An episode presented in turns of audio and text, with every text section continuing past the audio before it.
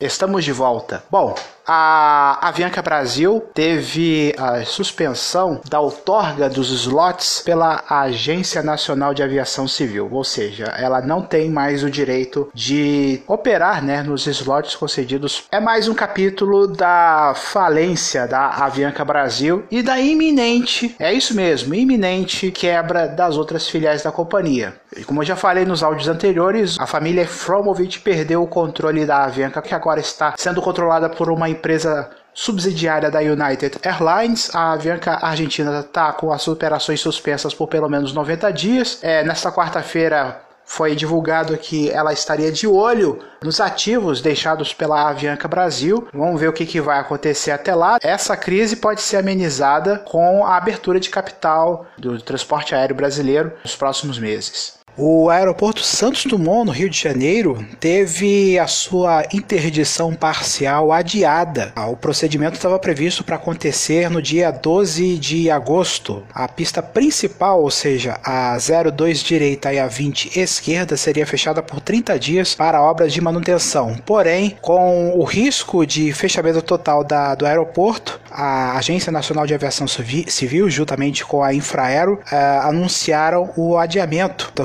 fechamento ainda sem data nova prevista. O que, que acontece é que a pista auxiliar ainda está em manutenção. É, eles preferiram esperar que a pista auxiliar, ou seja, a 02 esquerda e a 20 direita, seja totalmente liberada para aí sim começar a manutenção na pista principal. Eu acredito que isso não acontecerá mais este ano, até porque depende de condições meteorológicas e a partir de meados de outubro, novembro, Santos Dumont não vai ter condições adequadas, vamos dizer assim, meteorologicamente falando, para essas obras de manutenção poderem ser feitas, até porque a temporada de chuvas volta nesse período e isso só faz atrasar o cronograma. Prova disso foi a última temporada de chuvas aqui no Rio de Janeiro, que foi bastante severa. O Rio entrou em estado de crise três vezes e isso prejudicou consideravelmente a operação do Santos Dumont por alguns períodos. E estando em manutenção, com certeza vai haver atraso se ela, ela começar em temporada de chuva, a não ser que haja algum esquema bastante especial para que não comprometa a operacionalidade do terminal. Eu acredito que obra mesmo para a pista principal do Santos Dumont não vai sair mais esse ano. Acredito que só em primeiro semestre de 2020. Até porque essa é a melhor época para se fazer manutenção de pistas de aeroportos considerados sensíveis como Santos Dumont, um inverno, tempo seco. Com isso, a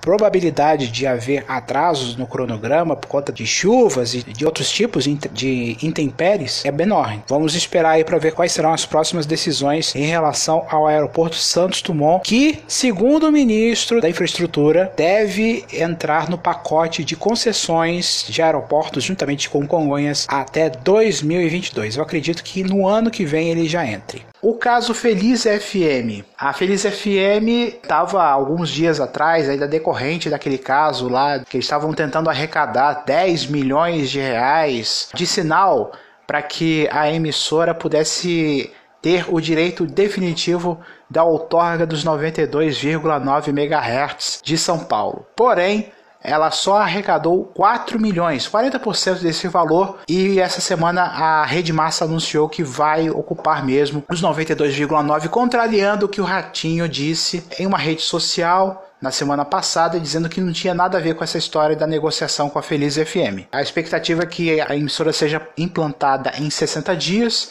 e a sede, que hoje é em Curitiba, seja transferida para a capital paulista. Vale lembrar que até a Feliz FM achava que a linguiça FM existiria de verdade. Né? Ela também caiu nesse conto, prova de que o, pessoal do marketing dessa emissora dormiu no ponto. Né? Há uma hipótese de que elas deixe o dial carioca aí nos próximos meses. Isso ainda está meio embrionário, mas essa hipótese também está aberta. Gente, é a emissora tem atacado concorrentes com essa negociação, mas quando não é para ser, não é para ser. Ponto. É isso que vai acontecer. Já está consolidada. O Grupo Massa pagou 50 milhões de reais para o Grupo Estadão, que é o dono da frequência, e já está consolidado mesmo. A Feliz FM vai deixar o Dial paulistano é, e para finalizar, galera, é o seguinte: tem acontecido aí uns casos aí de demissões, afastamentos aí no jornalismo.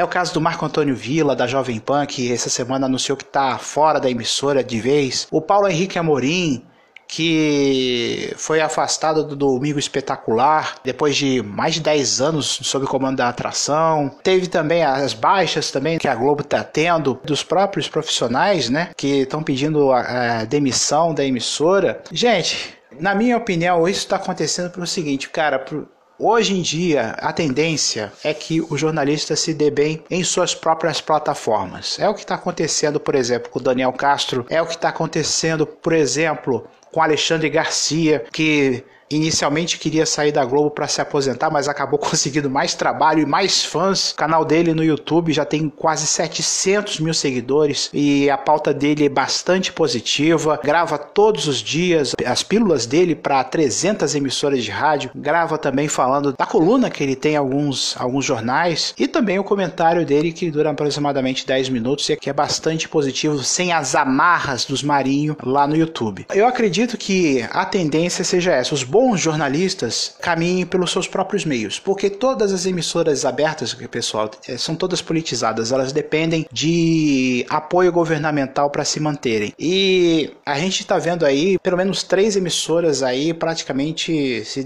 se dobrando aí de joelhos aí para conseguir apoio financeiro do governo federal. E para conseguir esse apoio tem que seguir a pauta deles. Então não adianta. Para ser bem sucedido, o jornalista tem que ser bom, tem que ser competente, mas agora com essa onda de novas plataformas aí, que sabe se Deus para onde isso vai parar, a tendência é que os jornalistas de ponta devem usar mais o YouTube, os podcasts como aqui no Spotify, por exemplo, usar meios próprios para passar informação sem as amarras politizadas das emissoras, não só na televisão, mas também no rádio, né? Sigam-me nas redes sociais, arroba área do Marcel, no Instagram e no Twitter, e a gente se fala a qualquer momento. Um grande abraço.